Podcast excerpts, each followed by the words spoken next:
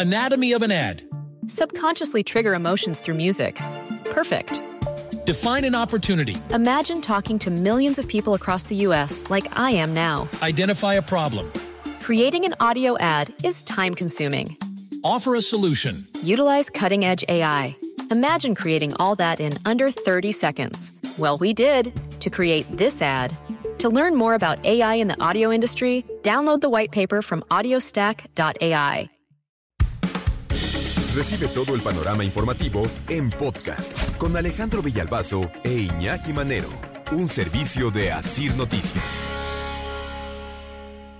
Hallazgo Ciudad de México es un estudio que mm, nos revela, entre otras cosas, pues cómo andamos eh, con el índice de impunidad en la Ciudad de México. Y no sale bien parado el tema, no.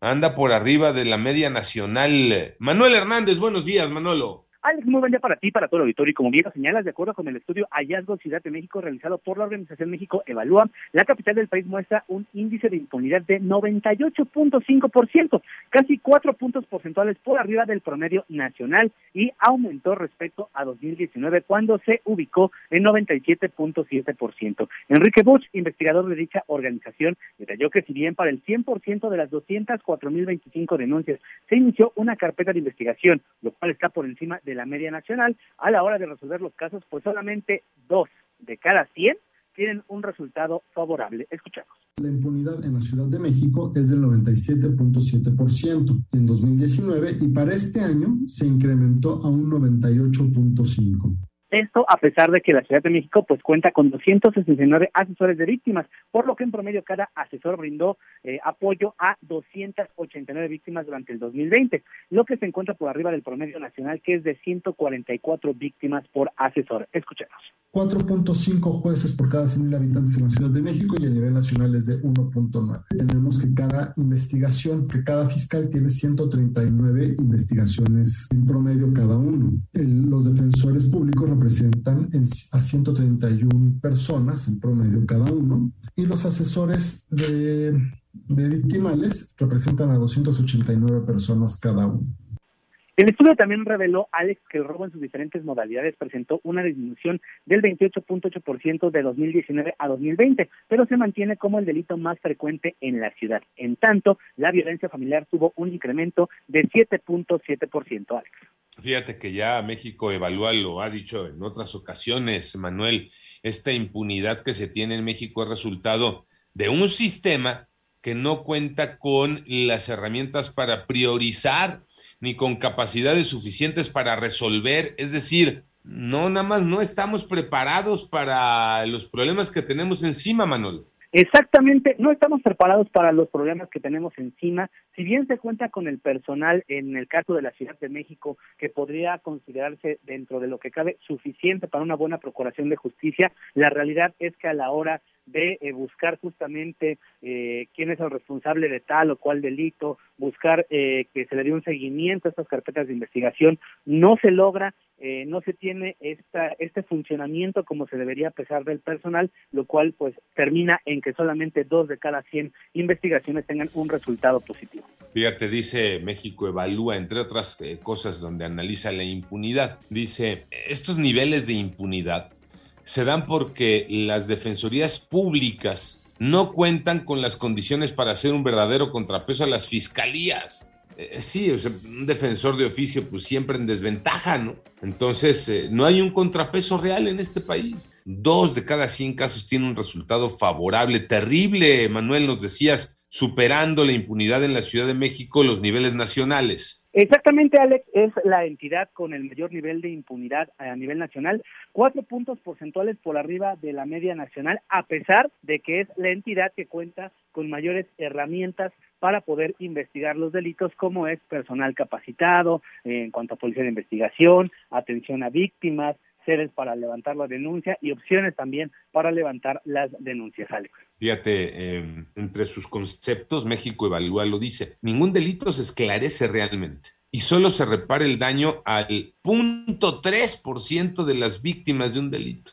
Y escuchen este otro dato, una de cada cuatro detenciones en México son o es ilegal una de cada cuatro detenciones calificada como ilegal. ¿A qué nos lleva esto? A la fabricación de culpables y a conocer la verdad. Y esto nos regresa a lo que platicábamos hace dos horas con Lalo González, con duda razonable, este documental que expone la vida de cuatro hombres primero, después de tres que están presos porque les eh, inventaron su participación en un secuestro. Así, fabricación de culpables en este país. El chiste es resolver, no importa con quién, ¿no? Ahí va pasando ese, tú tráetelo que ese sea el responsable. Ahorita le cuadramos cualquier cosa. Oye, eh, jefe, y de entrada, pues, ¿cómo justificamos este, la detención? ¿No te la sabes? Pues di que traía en su poder eh, dosis de marihuana y ya después le buscamos y le rascamos lo demás. Y así se la van llevando. Así se la van llevando en la fabricación de culpables. Entonces imagínense entre la fabricación de culpables y entre los delitos que no tienes capacidad de resolver, dos de cada cien, ah, pues esto está en la basura, Iñaki. Sí, es terrible. Ya lo platicamos el otro día también con lo del asalto de la combi, ¿no? ¿Qué garantía tenemos pues, de que ante esta, esta discusión de si era o no era, pues no estamos también ante, ante otro caso de, pues, de un culpable fabricado? O, cuántas historias de terror no hemos sabido de gente, incluso gente cercana, a la cual le han sembrado, le han sembrado droga en la guantera del coche para poderlo cruzar de un delito que no cometió y bajarle una lana y extorsionarlo, incluso, incluso ahí en, la misma dependencia, en la misma delegación. De sí, esas son, esas son las realidades. Sí. Y cuántas historias que dan caso cerrado porque dicen, ya y muere, ¿no? Ya, ya, ya, cierra el caso. Tenemos el ejemplo del niño Tadeo en Puebla, que el gobierno de Puebla insiste que esto ya es caso cerrado, concluido, hombre. Pero Porque ellos ya tienen a cinco. Ah, sí, seguros. Y luego, ¿cómo va a ser un caso cerrado cuando no has dicho para qué metieron el cuerpo del niño al penal? No seas necio, Villalbazo, ya lo dijimos, hombre, que lo metieron para desestabilizar ese centro penitenciario. Ay, por favor, no salgan con esas mentiras, hombre. ¿Y por qué desde Ciudad de México hasta Puebla se tomaron ah. tantas molestias para hacer eso, ¿no? Ah, ¿verdad? Para desestabilizar un penal en Puebla. O sea, e, e, ellos te dicen en Puebla caso resuelto cuando la mitad, por lo menos, de la historia no se ha resuelto. Y para mí la otra mitad es, ¿y qué pasó en la Ciudad de México? Preguntas que ya hemos hecho, que no han tenido respuesta y que no la van a tener nunca. ¿Quién se robó el cuerpo de Tadeo del cementerio de Iztapalapa? ¿Quién fue y lo sacó de la tumba? ¿Quién? ¿Quién se lo entrega a la mujer que lo mete al penal en Puebla? ¿Quién lo transporta y quién se lo entrega? Esa cadena no la conocemos. O vuelvo a la pregunta ya hecha, ¿fue ella?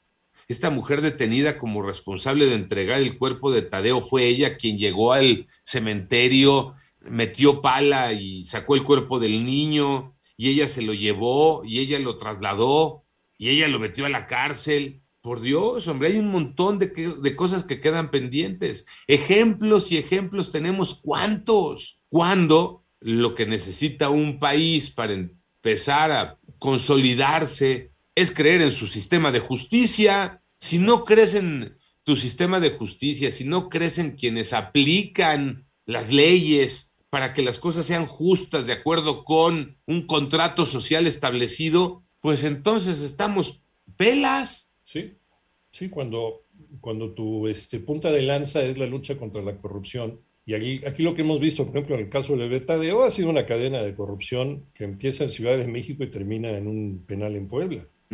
Solamente así se puede explicar. Ayer dice el fiscal general de Puebla, Gilberto Higuera Bernal, estuvo en, eh, en comparecencia y, y, dice, ¿no? El cuerpo del bebé de Tadeo estuvo 24 horas al interior del penal de San Miguel antes de que lo tiraran a la basura. Mm, pues bien, ¿no?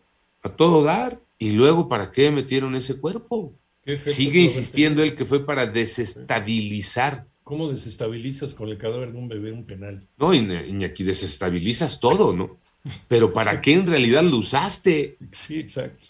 Y así no podemos voltear y otro ejemplo y otro y hasta dónde quieres ir, no hasta dónde quieres llegar. Porque aquí hablamos de estos eh, eh, delitos que quedan en la impunidad, pero queda en la impunidad desde aquel, ¿no? Y otro tema que hablábamos hace una hora, desde aquel que va y bloquea una carretera y no le haces nada, que mm. secuestra un eh, tráiler y se lo lanza como proyectil a, la Guardia Nacional.